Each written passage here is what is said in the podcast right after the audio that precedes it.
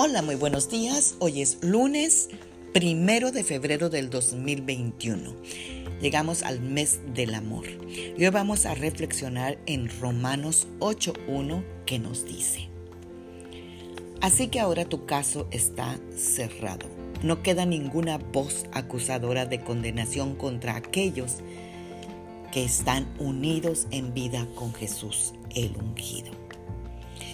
Amadas guerreras de Dios, hoy empezamos un mes nuevo, el mes de febrero, que es el mes del amor, y quisiera orientar este mes, el devocional, hacia el amor que nos tiene nuestro Padre Celestial.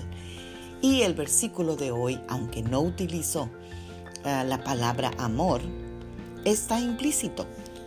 Yo me derretí de amor por Dios por esta versión de Biblia que me acabo de encontrar, que es The Passion Translation y no la tienen en español, pero yo la traduje y de verdad, eh, el hecho de que diga el Señor, tu caso está cerrado, o sea, de verdad, en nuestra Biblia Reina Valera 60 dice, ninguna condenación hay para los que están en Cristo. Y la versión favorita, que es la que generalmente siempre uso, que es la nueva Biblia viva, Dice, así que los que están unidos a Jesucristo ya no les espera ninguna condenación.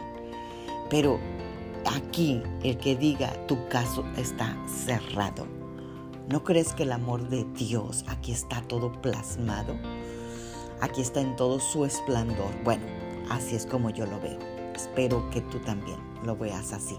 Pues con demasiada frecuencia los hijos de Dios viven bajo la influencia de los fracasos, las imperfecciones y los errores de ayer.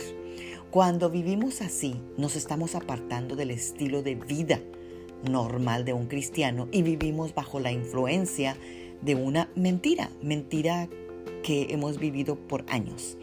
Porque es un caso que para Dios ya está cerrado. Cristo pagó nuestros errores, fracasos, pecados del pasado, presente y futuro, si es que tú confiesas tus pecados diariamente al Señor. Pues vivir del pasado o en el pasado detiene la renovación de nuestras mentes y evita que vivamos en el milagro cotidiano que Dios nos regala, que debería ser normal para todo nacido de nuevo, vivir una vida, una vida en novedad de vida, como dice una Biblia. Pues 2 de Corintios 5:17 dice, todo el que pertenece a Cristo se ha convertido en una persona nueva. La vida antigua ha pasado. Una nueva vida ha comenzado. Así lo ve Dios, así lo que tenemos que ver tú y yo. Entonces, mi pregunta es, ¿por qué la gente recibe el perdón de Dios pero vive constantemente bajo la sombra de sus fracasos? Porque muchas veces viven voluntariamente bajo la culpa y la vergüenza de sus malas decisiones de ayer porque creen que eso les va a ayudar a caminar con humildad. Pero la verdadera humildad es estar de acuerdo con lo que Dios ya ha dicho. Vivir bajo la condenación de ayer nunca nos hará más humildes.